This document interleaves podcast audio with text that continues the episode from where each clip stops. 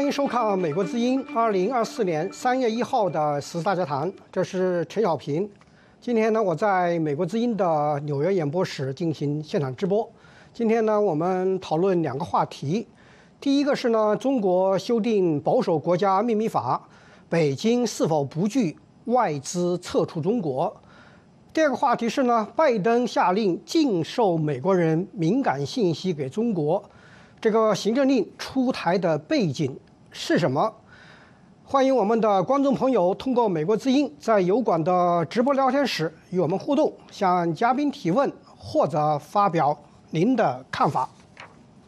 中国近日完成保守国家秘密法第二次修订，这是这部法律十年以来的最大规模的修订。新法律令人关注的将监管范围从国家机密延伸到工作秘密，并严格管制涉密人员离港后的就业及出境。与此同时呢，中国总理李强会见美国商会代表时呢，呼吁美国企业投资中国，承诺推动市场化和法治化。北京政策为何时常发出左右互搏的声音？在外资撤离、中国经济下行的背景之下呢，北京新定严厉的保守国家秘密法，是否清楚表明北京的政治议程高于它的经济关心？吃法帮行是否可能让外国企业呢在华的金融风险雪上加霜？今天我们请到两位嘉宾一起来讨论上面提到的几个问题。第一位嘉宾是中国民主党全国委员会执行长陈闯创律师，陈律师你好。主持人好，观众朋友们大家好。第二位是台湾龙华科技大学助理教授赖荣伟博士，赖博士您好。主持人、嘉宾以及各位观众大家好。感谢两位嘉宾。那么我第一个问题呢，我要请问陈闯创律师，就是这个新版的这个保密法出来以后呢？那么西方的主流媒体呢？你像《华尔街日报》，它的标题啊是中国扩大保守国家秘密法覆盖范围，凸显外企在华金融的风险。那么《纽约时报》说呢，中国扩大保密法覆盖范围，在华外企运营风险的加剧。同时呢，《纽约时报》采访的一位在伦敦的一个智库的首席经济学家呢，他说呢。他说：“这个法律呀含糊不清啊，这个以至于它能够包含这个政党国家认为应该包含的任何内容，将使外国公司及其在华员工的生活变得更加复杂。许多企业在观望中国如何实施法律中的新规定时，将陷入一种瘫痪的状态。所以说，陈长壮律师，您是这个。”美国的律师也是来自中国的这个学者，所以我想请你分析一下美国人啊，或者美国的企业、美国的主流媒体对中国的这部新的法律这种担心有没有必要？我觉得这种担心当然是有必要的。我们要看清楚，就是这个冰冻三尺非一日之寒。这个二零二三年。呃，中国所引来的这个直接的这个外资，已经是这个很多年来，据说是大概三十多年来，已经是最低的一年。当然，这是在这部法律这个保守国家法保密法这个修订之前就已经发生现象。那么新修了新修订了这样一部含糊不清的法律之后，只会加重这个外资这种担心，这完全是有道理的。其实根本原因就是一个习近平上台之后，他主导了一个就是中国 VS 世界，就是说，因为习近平的目的是想让中共主导这个，就是中共控制这个国家，就中共国主导这个世界秩序。那么他和现有的国家、现有的国际秩序发生了根本上的这个冲突，这这才是根根本的原因。呃，我们知道，就是其实从我们从中国出来人都知道，那中共制定的法律历来它是一个选择性执行，历来是一个模糊不清的，并不是说它真正的像这条法律上写了什么就是代表什么。他可以执法律上没有的，他可以照样执行；法律上写的，他可以法律上没写的，他可以照样去做。这个我们都知道嘛。你比方说宪法中写的言论自由了、解释自由了，他去做了吗？没有嘛。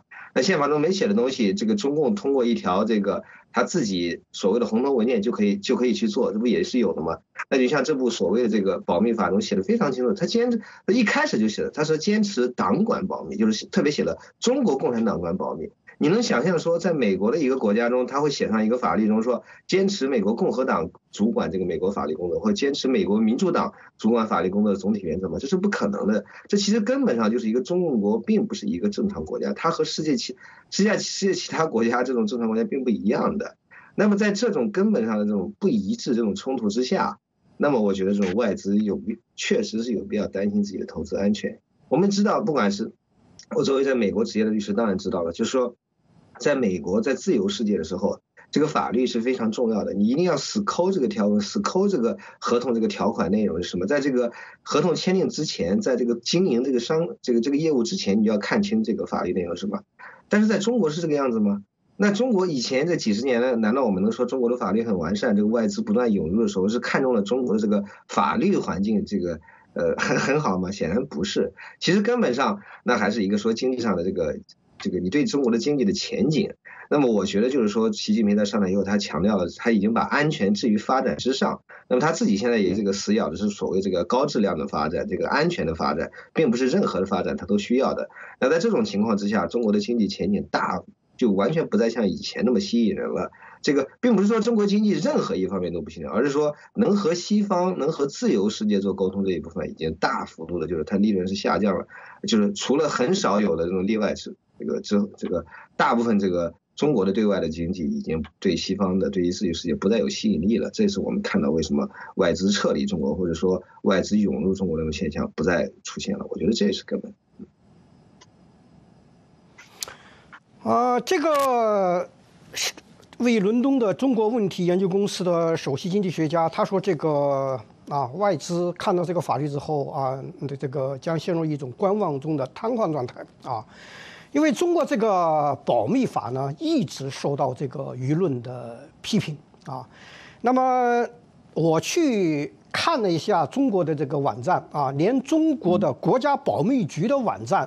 他对这个中国的保密制度有几点批评。他怎么批评呢？他说，我国目前定密领域中出现的主体多元、定密范围过宽和定密数量泛滥的情况难以改变啊。同时呢，他在里面也披露了一个，就是说乱定的这个秘籍的这个事件，他叫拍脑袋定密事件，讲的是啊某地的一个镇长啊，随便的就把一个东西定成了机密啊。另外呢，这个国家保密局的网站也说呢，就是在习近平当市委书记的时候，那个福州市，他把所有的机关的电话都当成机密对待。后来说习近平啊，听到这个群众反映之后呢，说啊，这个保密是乱来，最好要把所有的秘密都公开啊。所以说这个网站讨论这个时候讨论这个问题，我觉得挺有意思的。所以我想请问这个赖博士，就是说从您的角度看啊，你认为北京的保密法存在着什么样的问题呢？问题很多了。那其实刚刚陈律师也提到了几个。那我认真看了一下他的，我先讲一下他的保密法的一个呃一个历史来龙去脉。他首先第一次是在一九八八年，第二次是二零一零年，第三次呢就是所谓的今年啊。那我们从历史脉络来看的，第一个就是说这个在一九八八年的时候，也就是说这个中共开始改革开放哦，当时候呢就是整个中国要向全世界接轨。那第二个呢？一九呃，第第二个的话就是所谓的二零一零年，那当时候的习近平还没上台哦，当时候是胡锦涛。那整个时代的背景呢是不一样。那现在二零二四年，我随便举一个例子啊，呃，这个一九八八年的时候是整个中共要跟全世界接轨的时候，所以呢，他开始在意识形态跟政策上面做了很大的变革啊，要从一个原本的左倾的一个国家呢，变成是啊这个经济要靠右。然后呢，政治呢还是维持一个左。那这个这在二零一零年的时候呢，啊，当时候呢，哦，全世界的 AI 的发展，高科技的发展呢，还不是像现在的二零二四年。那 AI 呢，跟高科技呢，我想是它这一次啊，它的一个推推动的一个主要原因。我大概讲一下，它在第一章的总则里面呢，从原本的二零一零年的这个八条变成是十二条，里面除了有陈律师讲的这个。哦，党呢对这个保密工作的领导，显然呢，这个党呢，这个党本来就是党国，可是现在党可能对于现在的内外形势呢有极度的不安全感。那这个党中央大家都知道，也就是习近平，所以说呢，他必须把它写进去。也就是说，党出了一个问题。那第二个就是说呢，他在第四条里面他也有提到，他说呢，这个党的这个领导要积极防范，所以这个也是一个重点啊。他自己在渗透全世界，他也很怕全世界渗透他。现在在二零二二年的年底之后，那这个中中国呢，又向全世界喊话说来中国投资经济。那他这个想要再次的跟全世界接轨呢，当然他也害怕外部势力的渗透，这是他这一次的一个最大。所以从反间谍法到现在的保密法。他其实都在强调一个所谓的反情报，也就是维护国家安全的。那反情报里面的一个重点就是说，啊，第一个就是说呢，要消极的保护自己内部的情报，所有的资讯，所以就做所谓的保密法。那第二个呢，就是说呢，他要积极的去渗透到全世界，他想要欺骗啊、误导，甚至让他的敌人呢可以误判，这是针对他境外的势力，怎么样？怎么样的这个误导呢？怎么样的欺骗？怎么样的误导呢？很简单，他现在呢规定所有的资讯，从资讯到设备，所有的内容到使用者，全部都要按照我党的正式领导。也就是说，你全部都要讲好中国故事。讲好中国故事的对立面就是说，你要把西方故事讲坏，那就是维护他个人跟整个政权的稳定。那第三个呢，他他在第四条里面也讲到说要创新发展，非常简单。什么叫创创新发展？简单讲，从现在开始，所有的这个保密安全的工具、保密安全的技术跟设备，他这个都写到保密法里面去了，全部都要用我中国的本土的东西。为什么呢？因为在高科技的竞争当中，整个西方是占据了主导的优势。那现在他害怕，他害怕他的这个民间社会用的是美国的东西，用的是欧洲的东西。所以他现在要求积极创新，党要来引领的这个资讯的整个的积极创新，也就是说你要全部使用我的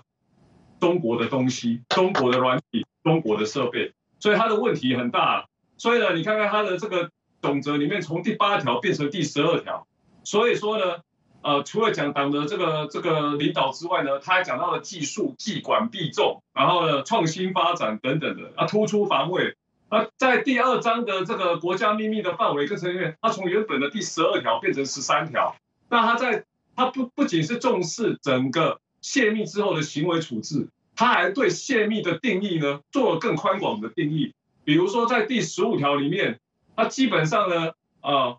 他就讲说呢，以后呢，国防保密行政部门可以单独，他把单独两个字写出来了。以前呢，在原本的二零一零年的那一那一条里面是没有单独这两个字。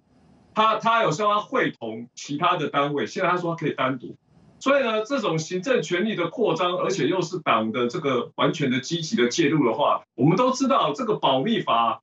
主管机关就是党党的里面的某一个保密的这个这个所谓的党的保密一块党的领导，然后一块招牌两个办公室，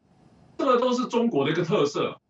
所以说呢，呃，我也可以跟各位分享的是说，那李强在讲说要全面招商，那。全面经济，那现在呢？这个中国呢，又对整个间谍、整个资讯做全面的管控，完全就是向政治靠拢，完全向党中央靠拢，不管民间社会，那感觉好像是左右互击。那我我也可以跟大家讲啊，这就是中国的意识形态里面的辩证法，他一向就是用这种矛盾辩证嘛。他一直跟你讲说就是矛盾统一啊，他从来不认为经济经济向右，政治向左，这是为矛盾的，他完全不信这一套了。他很害怕的是量变会产生质变，什么意思呢？如果当民间社会透过所有的媒体可以任意的批评说中共的党中央的时候呢，量变就会产生质变，共产党的统治就完完蛋了，这是他最害怕的。甚至呢，他也开始利用，所以这个就是他原本的最最简单的、最根本的原因呐。那我们再看下去了哦，他的这个，他的这个。他的这个所谓的行为的，他不是叫重视泄密的结果，泄密的结果里面，他还包括了大家都知道的，哦，他既然对于相关的秘密的人员，我用最简单的话，之后如果离离开了工作岗位，要全面管制，甚至他还留下了哦，你不准出境，他管制的人不会是只有中国的公务员。他还包括了中国内部的所有的人民、所有的组织，也包括了外商、外资在内。这些人未来要出境，你必须要符合我的反间谍法、我的保密法的规定。这根本就是一种人质外交嘛。所以这个就是现在外商很害怕的。这也就代表说，如果未来我要到中国去做生意，哪怕我是单纯的经济或商业的理由，你都可以帮我扣一顶国家安全的帽子，让我无法离开。这当然大家要离开啊，甚至他的这个资讯内容所涉及的国家的机密、国家的安全，这个东西都非常的含糊。那这个都是让他的自由的所谓的党中央自由的裁量权任意的扩大，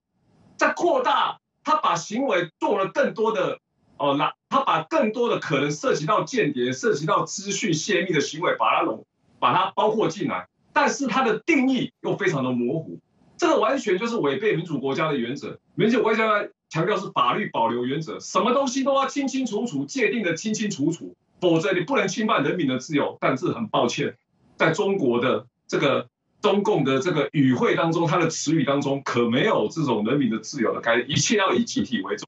所以这个问题呢，我想是非常赖博士，赖赖博士谈到这个地方，你谈到民主国家面临这样的法律的问题啊，这个法律啊，我读了以后，我发现就是说。它确立了行政当局和中共当局的至高无上的一种特权，这种特权是指它没有任何机构和任何程序对它进行制约。例如说，如果某一个机构啊，他认为有定密权的啊，他把某一个东西定为国家机密，没有人。通过内部的程序去对他提起行政复议，也没有人对他对他可以提起司法的审查。那么他真的是他他的话就是成了皇帝。那么这种情况呢，是很多人觉得非常可怕的。另外就是说，你本身很模糊，你又不允许啊体制内或者是跨部门之间的这种制衡的话呢，那大家觉得是一种非常恐怖的权利。所以，如果在台湾这样一种情况，你能不能给我们介绍你所知道的情况？如果就是说，没行政当局想把一个东西确定为国家机密，公民对它有异议化，这种情况怎么办呢？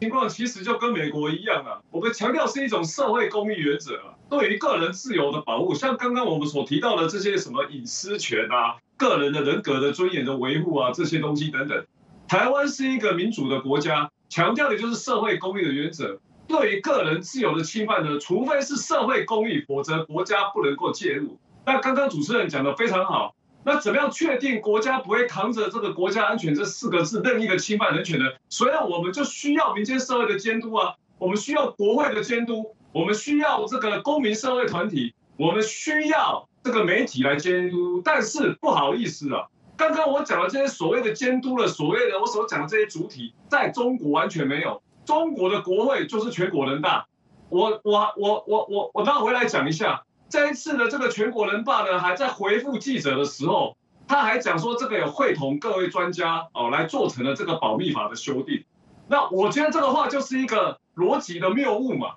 全国人大的最高的负责人在党内政治局常委里面可是排第三名。全国人大的常委会跟全国人大开会的时候，都有各式各样的党组。好，在全国人大这个国家机关的外面，还有党对全国人大的工作量。大家都知道，连过中国党政都知道，整个中国的中共的党国里面，党会有各个领域会牵制国家机关，然后国家机关里面又有各种的党组织。好，这就是我讲的全国人大的议会是这样子。嗯，然后呢，接下来呢，我想说，民主国家里面有国会的监督，国会的监督里面有多党，甚至是无党。那接下来呢？我们在讲公民社会团体，还有媒体，还有司法，哪一个东西？这些东西在台湾全部都是要强调司法独立，然后呢，公民社会团体呢要强调公民社会的壮大。但是不好意思哦，这些东西在中国有吗？司法本身是信党啊，司法院里面的最高的负责人，司法机关里面也有党组织啊，司法的最高负责人本身也是中共党组织的所谓的党跟国家干部里面一个最重要的干部啊。好，就连重要的案件。都还要党组织来会同一起来办理，然后呢，接下来公民社会团体，你相信公民社会团体公民有言论自由吗？如果有的话，那二十二大二十大之前，为什么北京的四通桥，他只是挂个布幔，他会被人家抓起来要判判重刑？这个就是对言论自由的最大伤害啊！在台湾挂个布幔，啊，然后批评现在的政府的领袖，顶多就是罚钱两千多块而已嘛。可是，在中国他判二十年以上，甚至那个人的下落怎么样，我们全世界人权组织都在观察。所以呢，我讲到这边，我就说，刚在就是像主持人你刚刚讲的，这个在台湾的民主国家里面，我们很怕情报被政治化，情报变成是当权者政治斗争，我们也很怕它伤害到个人的民主、个人的尊严，然后呢，甚至变成秋后算账，甚至对政治异议人士的任意的拘捕。所以我们需要民间社会、跟国会、跟司法、跟媒体这些东西，在中国完全是不存在。啊，OK。民间社会啊，司法啊，国会啊，加媒体啊等等的这个制约，嗯，那么刚才两位专家也提到了，就是说啊，这个矛盾的问题，政策矛盾的问题，确确实实，这个法律呢，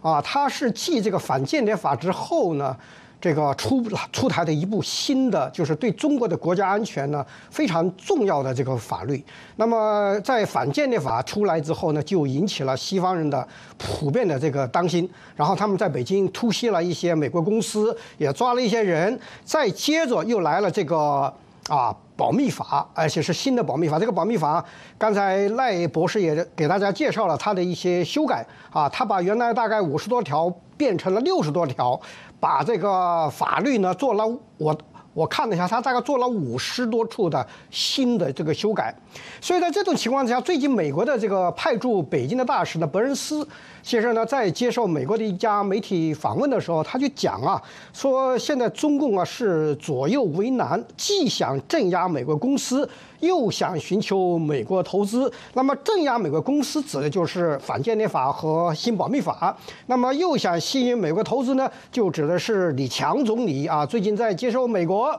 啊，这个商啊，这个商务团考察北京的时候呢，说你们到美国来投资啊，我们有市场化，有法治化啊，他把这两个东西都落在一起。所以我想请问陈闯创律师，就是你你是怎么分析北京这样一种啊矛盾的心态，或者叫左右的富伯术？啊嘛做这个左右富伯术，我们都知道，读过金庸小说的人，那是一门很高深的这个武林功夫啊。北京如何会在这样一个时刻呢，玩这样一种功夫呢？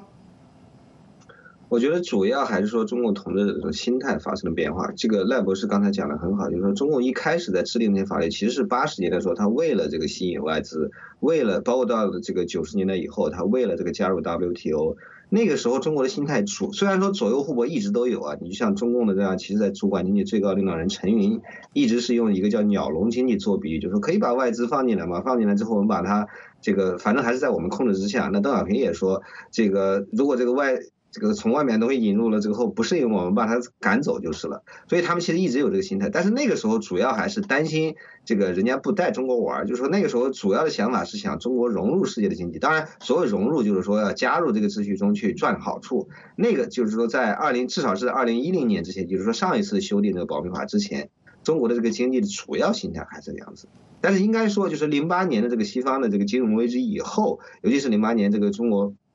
中共办了这个北京奥运会，他自我这个膨胀以后，这个心态还是有变化了。就是说，原本他是想求着人家带他玩儿，现在他就变成了，就是说他要煽动一个民族主义，就是我们已经是世界老二，马上就是老大了。现在是应该这个重新改造这个秩序，这个秩序要为我所用，这个对我有利的，那我就用；对我不利的，那我就不要了。这个我甚至要改造它，这个是一个根本上的变化，所以他这个口气为什么这么强硬？我们在中国，我们现在在看到，就是说这个做生意本来是个双方互惠互利的事情，但是现在不管你是说中国要对外出口一个东西，还是说中国要从国外进口一个东西，这些都被中共当做一个说一个政治化的一个工具。以前的时候，这个挪威给中给这个刘晓波颁了这个和平奖，诺贝尔和平奖之后，那中国就是说啊，挪威的东西我们不让进口了，就我们不买你挪威的这个东西了。那这个中国和美国贸易战，或者和日本有什么冲突之后，说啊，那我们这个稀土不出口了，我不卖给你。你说不管怎么样，他都现在就，总之就是他自信心已经膨胀这个地步，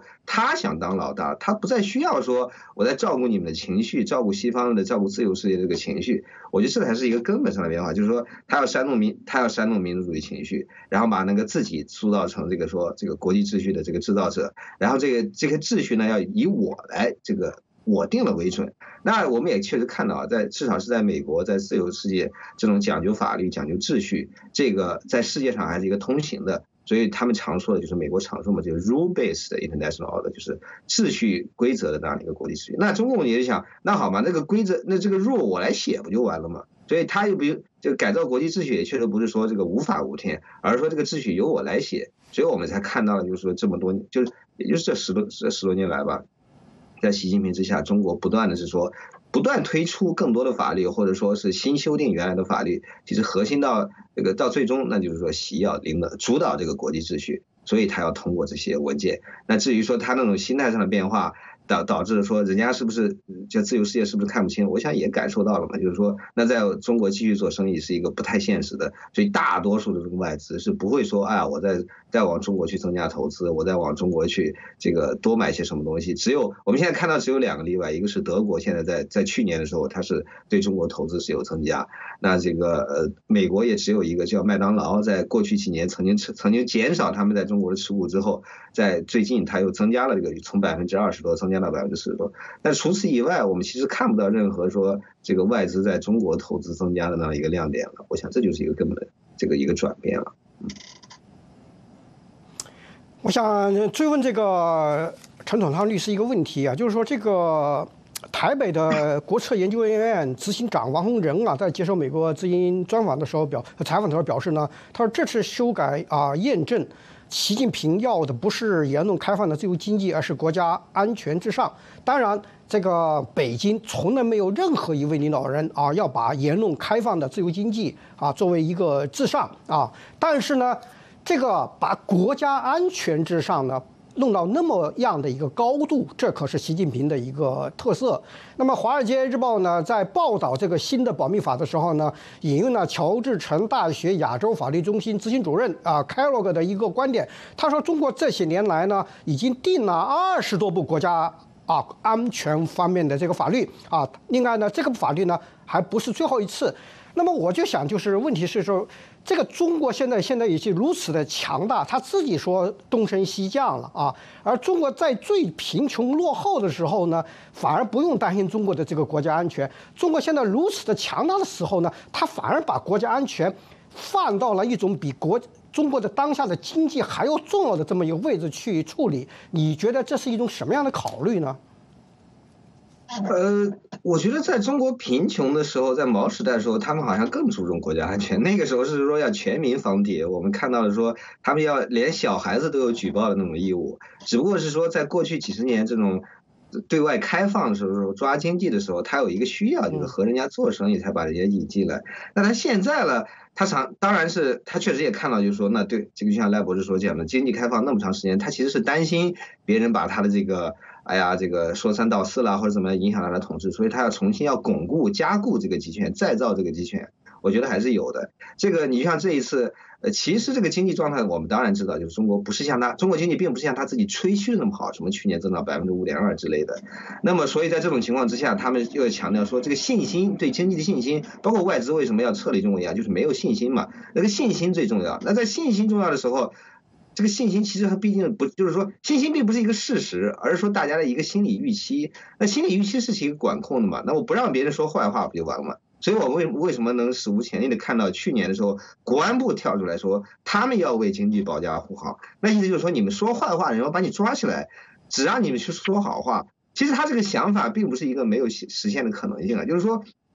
这对他维持自己这样一个经济，至少是在这个经济哪怕下滑的时候，对他统治不要构成那么严重的挑战，确实是一个有效的手段，是一个他应该，就是说他他这个这个武器库中也有，然后他自己也能用得起来，所以我想就不奇怪了嘛，他整个顺手不就把它捡起来，让国安部去抓那些说他坏话的人，这不就完了吗？他这个其实还是他根深蒂固的这种统治思维了。他确实，他们这种在中国这种信息特权、这种信息等级制，这是这这对中共来说啊，是一百来年一贯制。所以他在今天又重新加固这个东西，重拾这个，只不过是说，大家看到他真面目而已。这个就像那个赖博士讲的那样一个辩证法，如果你自己始终想想上他的当、受他的骗，那这个其实不能怪不能怪中共嘛。中共其实并没有撒谎，我觉得。嗯。好，那么接下来呢？我请问赖博士，你看现在这个情况呢，就是习近平啊抓着这个反间谍法啊，新的保密法，那边呢，李强呢，呃，穿着西装，打着领带，笑意满面的跟资本家一块举行会谈，说来吧来吧，你到我们这投资，好像呢这哥俩呢是在搞一个双打。那么显然就是北京现在既要反间谍法，也要啊这个。保密法更要外资投资中国。那么这样一个双重的目的呢？习近平是否能够达到，或者是说西方的资本家会满足习近平的这种要求吗？那我想呢，习近平呢就是专门干一些啊很矛盾的事情，就跟他的这个从头到尾要党政干部呢熟读这个辩证法矛矛盾论这样子啊。我想呢，中国接轨全世界之后，我想五零年代当时候的毛泽东强民间社会呢，就就叫做一穷二白。现在的中国的社会里面呢，接轨全球化之后。他自己呢，虽然说他自己的网络世界啊，但是呢，跟区隔于这个境外中国境外的网络世界是不太一样。但是的确，现在的社会，现在的中国的内部的社会，社会力正在茁壮。我觉得现在的这个以党领政的这个中国的党国的机关啊，非常的借据社会社会力量的不断的提升。尽管呢，所以它压制的成本，它要压制这个社会所付出来的各种的制度，它要付出的成本正在逐渐升高。这个这个是我看到中国的一个现在现状。外资不是笨蛋，当你包括台商外资在内，当你接轨了中国跟中国接入之后，我要付出的成本呢非常大的时候，我大可以呢在全球化的世界里面找其他国家来投资，反正还有很多的。这个开发中的国家呢，需要我外商跟外资的介入跟处理。我随便举个例子，在他的这个保密法的第五章的法律责任里面的第五十七条，他新增了一个东西，叫做根据情节轻重，你这个违反保密法所获得的东西，我要把你的收入违法要没收，不是只有刑事责任，还有这个呃这个行政处分而已，你赚到的钱全部都要归我。还不是只有这样哦，这个只是他法条上看的东西哦。我刚刚已经讲了，他的法律的这个结果的处理，他的任意的裁量权是增加了许多。那我们再来看一下这个泄密，这个这个保密法最后在执行的时候出现什么问题？就是刚刚主持人您讲的，李强他负责经济，问题是现在的国务院总理，那那怎么可以跟习近平是同样是集体领导呢？他根本就是习近平的秘书，李强难道没有竞争对手吗？这七名的政治局常委，其他人各有负责，但是这些人全部都要效忠效忠这个人，所以在他的这个最中央的这个领导里面，他们已经出现了混乱。所以搞经济的讲搞经济的话，搞国安的、搞政法的讲他自己该讲话，然后呢彼此之间互相矛盾。那还有刚刚主持人提到的一个问题，这个机密呢定密满天飞。那我我就我就觉得我就很好奇，不管是行政部门还是里面的国安或是公安部门等等，anyway，这些人他无限制的把任何的东西都当做机密，这个难道不是对民间社会、对经济活动、对文化活动、对各种各式我们交流出来的活动的一种钳制吗？还有会不会该办的不办，不办的到处办，他一直在增加所谓的镇压镇压社会的成本，所以我根本认为这样的中国呢？已经是一种国家级的恐怖主义，也就是一种国家对全世界的威胁。它等于就是说，希望大家出口、投资、消费这三个跟经济有关的，全部都要服从我中国的统治，大家都会吓跑了。我我还想讲一句话，嗯，台湾很多经济学者现在都会讲一句话：从从过去跟中国交往以来的各各式各样的企业，啊，与中国接触吃被吃干的魔镜，远离中国。才会开花结果，这个就是我认为中国对全世界他，的中国威胁是是已经是对全世界所有的威胁，因为它的它所有的东西就是党的一元化领导，就是党从政治的角度来领导所有你看得到的各方面，包括中央，包括地方，包括外国人，全部他可以把外国人扣留起来，来跟西方世界谈判。你外商要来投资中国可以，你要对我国家利益有所贡献，那甚至你要听我的行为，要不然我让你的钱赚了不能离开中国就算了，你还要回归到我中国的哦自己的钱包里面。嗯，好了，这个我们再来看看我们观众的点评啊，我们念两条啊，一个是 X 网友啊，叫天啊天地良啊。他这个留言里面核心的一句就是说，这这个这个新保密法是让所有的企业或者个人在中国突处在违反法律的边缘，这样共产党或者两百斤就可以根据需要来随意拉链任何组织和个人。那么另外一位油管网友呢，叫孤孬啊，不知道我这两个字发音对不对啊？他说：“中国欢迎啊，还欢迎美国的投资。美国人看到中国的投资，首先就想到危害美国安全。美国 CIA 局长都说了要重建在华情报网，当然要加大保密工作了。如果西方反对哪一件事情，就说明这件事情我们做对了。那么这是两种观点关于保密法的这个点评啊，我们都给观众展示一下。”那么今天第一个话题呢，我们就先讨论到这里。我要感谢我们的两位嘉宾：中国民主党全国委员会执行长陈闯创律师和台湾龙华科技大学助理教授赖荣伟博士呢，参加今天的时事大家谈。在节目中呢，两位嘉宾发表的都是个人观点，不代表美国之音。接下来呢，我们开始第二个话题的讨论。拜登下令禁售美国人敏感信息给中国，行政令出台的背景是什么？请我们的观众啊去喝杯茶，我们一会儿呢回来接着聊。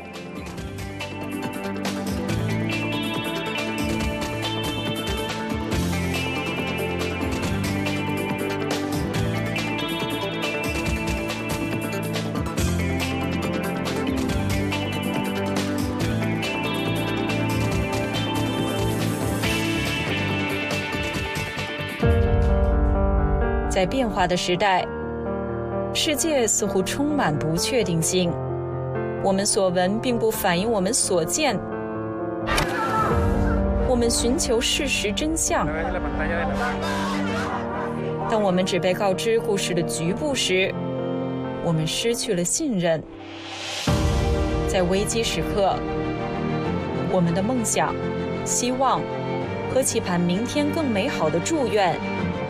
赖于新闻自由。在美国之音，我们为您带来的报道是人们冒险去观阅的。我们把世界连接在一起，并伴以事实真相。在美国之音，我们向您展示完整故事。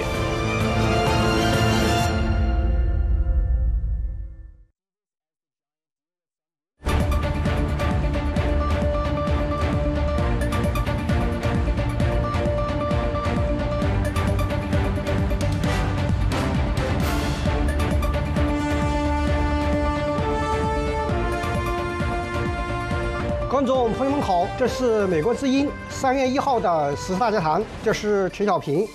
在美国之音纽约演播室进行现场直播。我们开始啊，现在开始今天第二个话题的讨论。欢迎我们的观众朋友通过美国之音在油管的直播聊天室与我们互动，向嘉宾提问或者发表您的看法。美国总统拜登今日依据。国际紧急经济权利法发布行政命令，禁止将美国人的敏感的个人资讯出售给包括中国在内的六个关注国家和与这些国家相关的实体，以防止美国人受到威胁、敲诈等邪恶活动的威胁。这是美国首次广泛禁止数据经纪人向有关国家销售美国人的。个人信息，美国这一行政令出台的背景是什么？行政令的出台是否意味着美国改变了长期以来较为宽松的互联网信息流通监管方式？这是否是美中数据战的升级的一个重大的事件？那么今天呢，我们请到两位嘉宾啊，一起来关注上面。几个问题，那么第一位嘉宾是中国民主党全国委员会执行长陈闯创律师，陈律师你好。主持人好，观众朋友们大家好。第二位是台湾龙华科技大学助理教授赖荣博士，赖荣博士您好。主持人陈律师以及各位观众大家好。这个在一周以内的这个时间里头啊，这个拜登总统呢，关于美国的数据安全呢，出手了啊，一系列一系列的措施。那么一个措施啊，就是这个 禁止啊销售美国的人的敏感数据呢，给这些受关注的国家。那么受关注国家包括中国、俄罗斯等。另外一个呢，那么就是啊，这个对使用中国技术的。联网车辆构成的潜在安全威胁呢，展开调查。那么，我想请问赖博士，就是说啊，拜登啊，在现在这个时候出台这一系列的这样一些有关这个数据安全的这个举动和措施呢，你觉得这个背景怎么解读呢？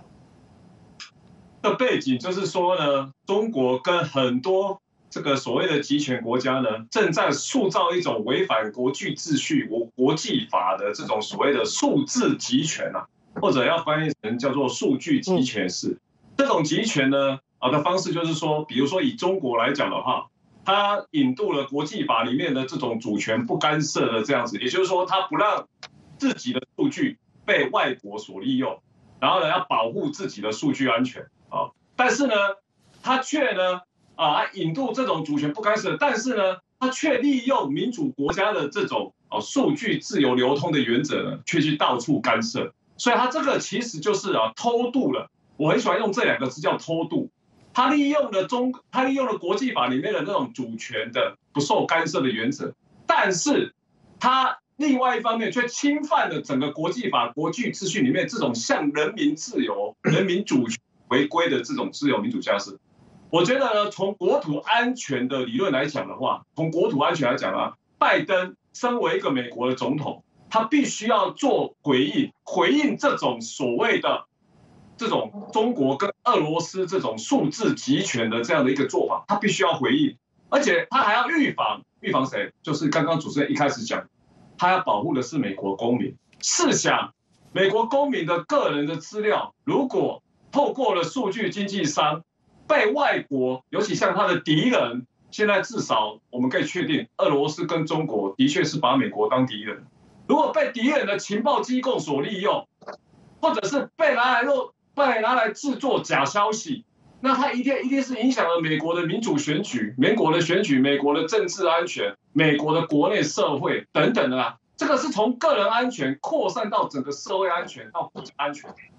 所以呢，而且我必须要，我不是帮美国人讲话。我是按照学理来看，而且你要了解的是说，而且各位观众要了解的是说，他美国的这个行政部门的出手，我知道一定有很多人很多人会批评，批评说美国是把国家安全把它至上化，不是这样子。大家知道四个字叫做比例原则，它是针对六个国家，它是针对所有的国家吗？它这个是有比例原则，而且它今天这一次的行政命令针对的是数据经纪商。数据经纪商跟所有使用数据的人，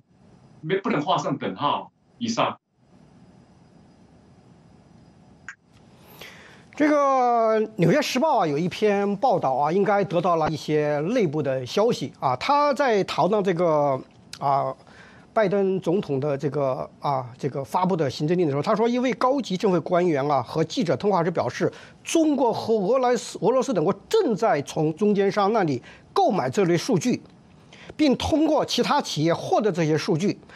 这些官员还表示，这些国家正利用获取的数据进行勒索、勒索和监视。并可能利用人工智能来加强对信息的利用。白宫要求这些官员在匿名的条件下接受访问。那么很可能就是说，拜登总统在发布这个行政命令的时候呢，是考虑到美国这个个人数据的出售可能可能给美国国家安全带来的啊即刻很有现实的这个危险。那么我看到的更多的报道是，美国有三家公司呢，他们在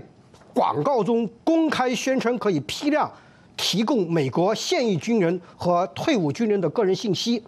这三家公司呢，目前都在中国开设数据服务业务。还有一个研究报告说呢，这些数据的经销商以每条十二美分的价格出售这些信息。所以说，看来啊，这个美国人这个军事上的这些就这个军人的这信息呢，就标价十二美元一份就这么卖啊。所以说，我想听听陈长创这个律师这个你的一个看法，就是还有一个因素是什么呢？就是说这个这些数据呢被北京用来进行跨国镇压。那么我记得我做了有一那么一两期关于北京跨国镇压的这个啊这样一个节目。那么你觉得这个售卖个人信息和跨国镇压之间的关系你怎么看呢？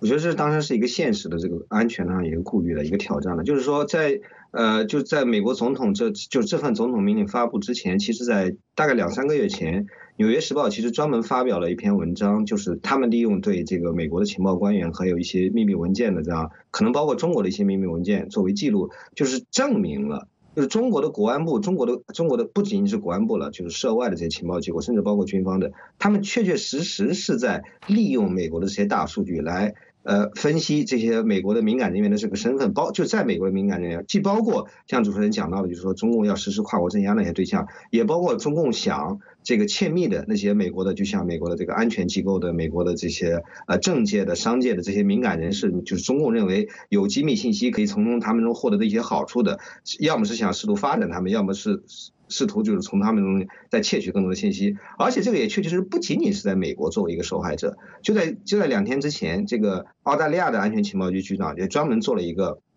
做了一个公开的讲话，他说：“我们现在必须要公开一下我们的这个敌国情报机构对我方采取的一些这个措施。他虽然没点名啊，他命名为 A team，这个 team 其实是非常清楚，这个 T 这个这个 A 国家其实就是中国了。那在这个这个澳洲情报局长这个明确，他也提出来，中国就是在这么做。比方说，他们到这个 LinkedIn 上，到这些这个呃涉及到这个个个人资讯的这些网站上，就是讲啊，我把你这个，我看我既然看到了你是你有可能是在澳洲的某一个呃你是政界的这个。”亲，你你是政界的，或者说你是商界的，比方说是澳洲总理的儿子，或者说你是澳洲哪个政党的议员，或者说你是澳洲哪个安全机构这个人员，你能不能给我提供一些这个 consultation，就是说写点文章？如果有这种秘密，如果有一些内部的这种信息，那就我们这个报酬更多。那这些当然就是中国的这种情情报机构在操作。那情报机构最开始的其实一个一个一个工一个工作内容就是说我怎么知道哪些人能够可能掌握这些秘密信息？这个信息其实在。呃，就是这种操作方式，我们在之前几年另外一个案子中，就是说美国第一次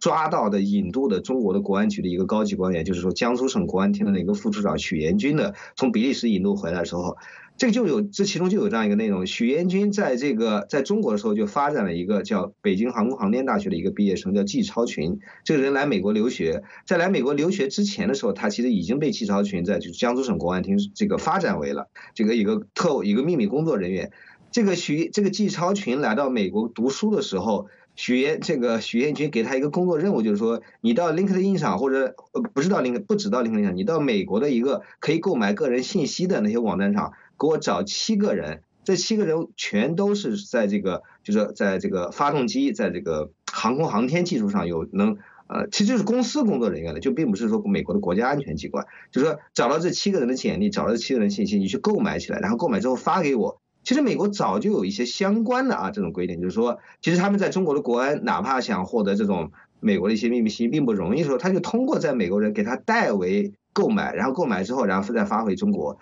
那么我们现在当然知道，就是说中共有更强大的一个窃密技术，然后有 AI 这些工具，甚至在这个《纽约时报》那个报道中也提到了，就中国国安部也把这个公也把这个业务外包给其他的公司，然后让他们来操作，然后让他们来分析。那所以美国这种担心当然是。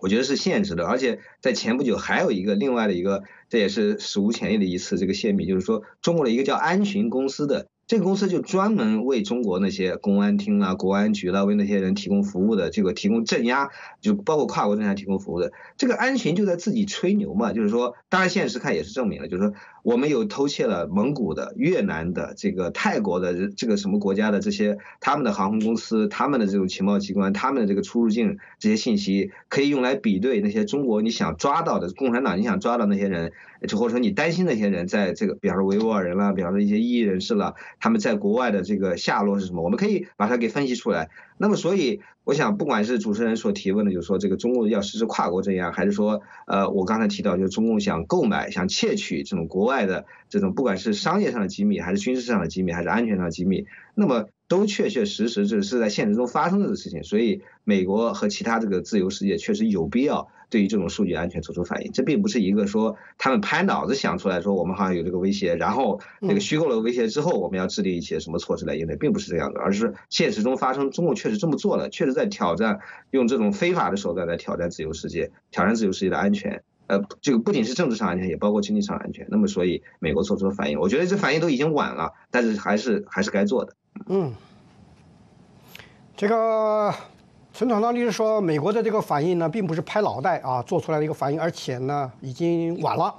那么还有一个观察的视角也是挺有意思的，我想请赖博士来点评一下，就是史蒂森中心的中国项目主任苏运。啊，他在接受美国之音访问的时候，他说，随着拜登啊为竞选连任加速准备呢，他的政府热衷于树立一种形象，即他们正在认真对待中国的威胁。如果呢没有这种威胁的话呢，拜登的行政当局呢可能会被他的对手进行批评啊。所以说，这样的从美国大选政治的角度来分析这个新的关于国家啊这个信息安全的这样一些举措，那么你觉得你怎么看？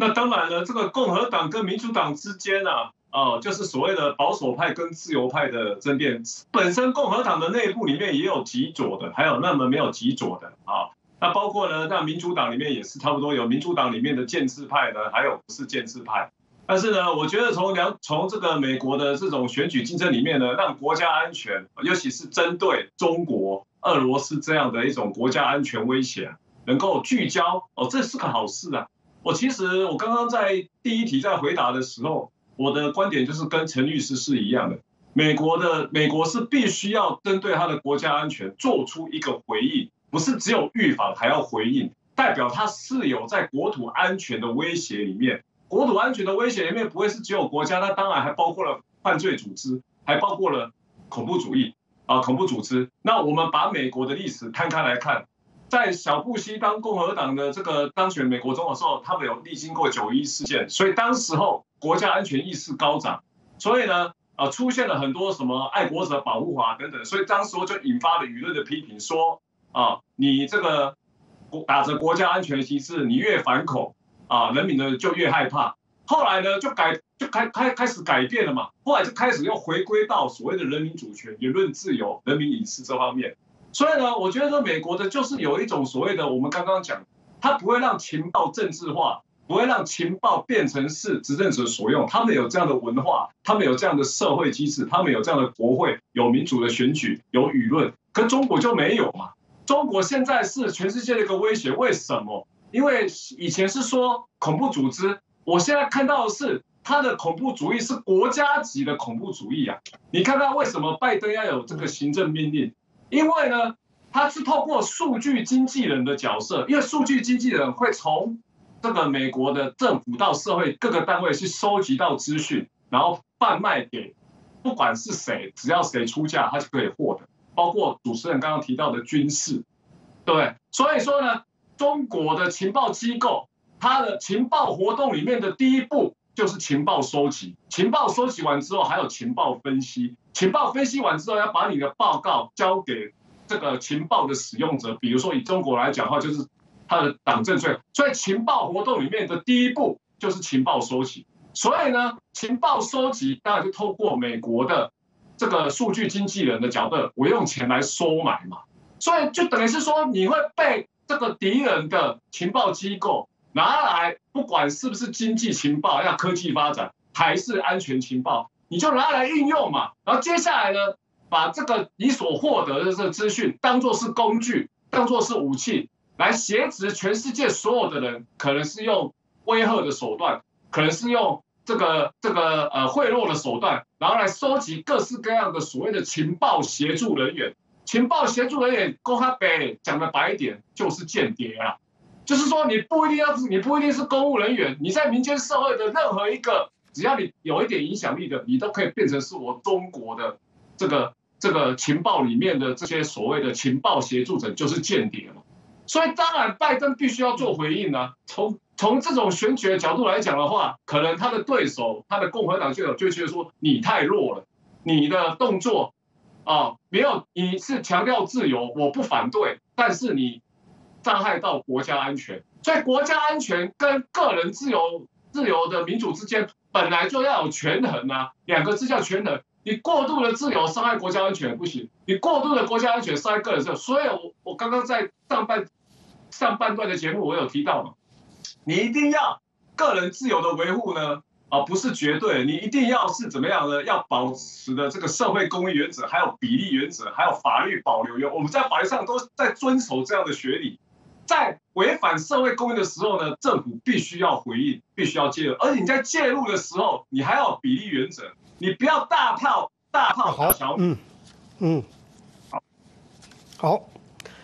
这个谢谢我们的这个油管网友啊，鱼次郎啊，他有一个观点啊，他我给念一下：以前美国的政客还对中共张牙舞爪、视而不见啊，客客气气的时候呢，就说明那时候他们还没准备好，也不准备要对付中国。现在完全不同了，任何事都要跟中共针锋相对，就表示美国在传达，除非中共垮台，否则不会收手的信息了啊，这也是一种解读。好了，我们来继续讨论啊，这个行政令。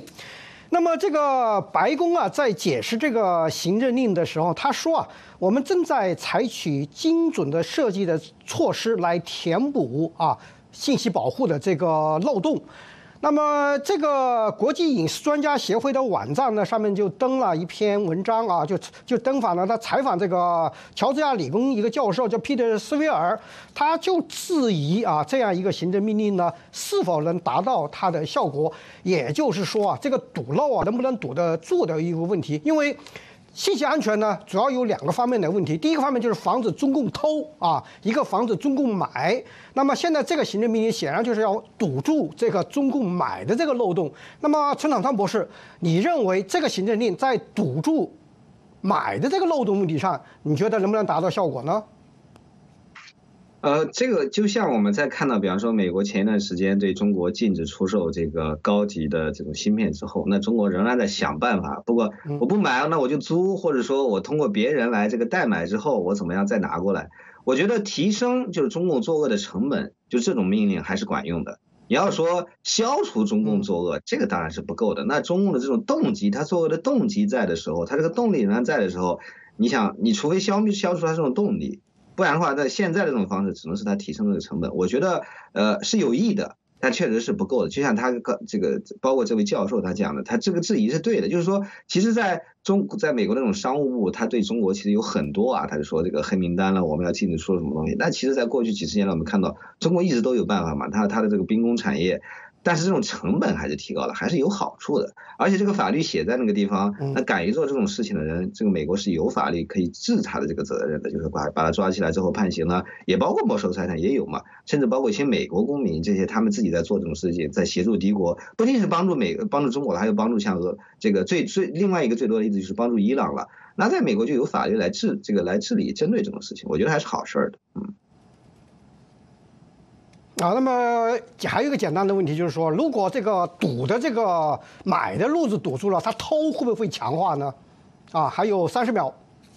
OK，那肯定了，就是说中共这种根本上的说，我要当世界老大，你现在这个老大那个东西，呃，我当然要拿过来为我所用嘛。我觉得这个偷更是防不住的，就是中共历来就做。你就像这个习近平跑到这个白宫的时候，给这个奥巴马说，我们在白宫，我们在这个南海不会军事化，我会停止我的这个呃军方的这种间谍偷你的信息。二零一五年九月份他们讲，他他做了吗？完全没有嘛。那当然，这个我不相信习近平会下令他的这个手下说，我们现在不要去偷美国，不可能的。对，嗯。非常感谢我们今天请到的两位嘉宾：中国民主党全国委员会执行长陈闯壮律师和台湾龙华科技大学这个助理教授赖汝文博士呢，参加今天的十四大家谈。我们的两位嘉宾啊，在节目中发表的都是他们的个人观点，不代表美国之音。那么呢，明天呢，我们的星期六，我们的纵深视角节目呢，请大家收看美国之音专家。啊，美国之音专访人工智能专家杜一景。美国科技界呢，接连推出了重磅 AI 产品，美中在人工智能领域的差距是否越拉越大？人工智能浪潮来袭，哪些曾经的期待和担忧正在变为现实呢？请于二月三号早上六点八点收看我们的众生视角。最后呢，我要再次感谢两位来宾的点评和观众的收看并参与讨论。这是陈小平，我们下次节目再见。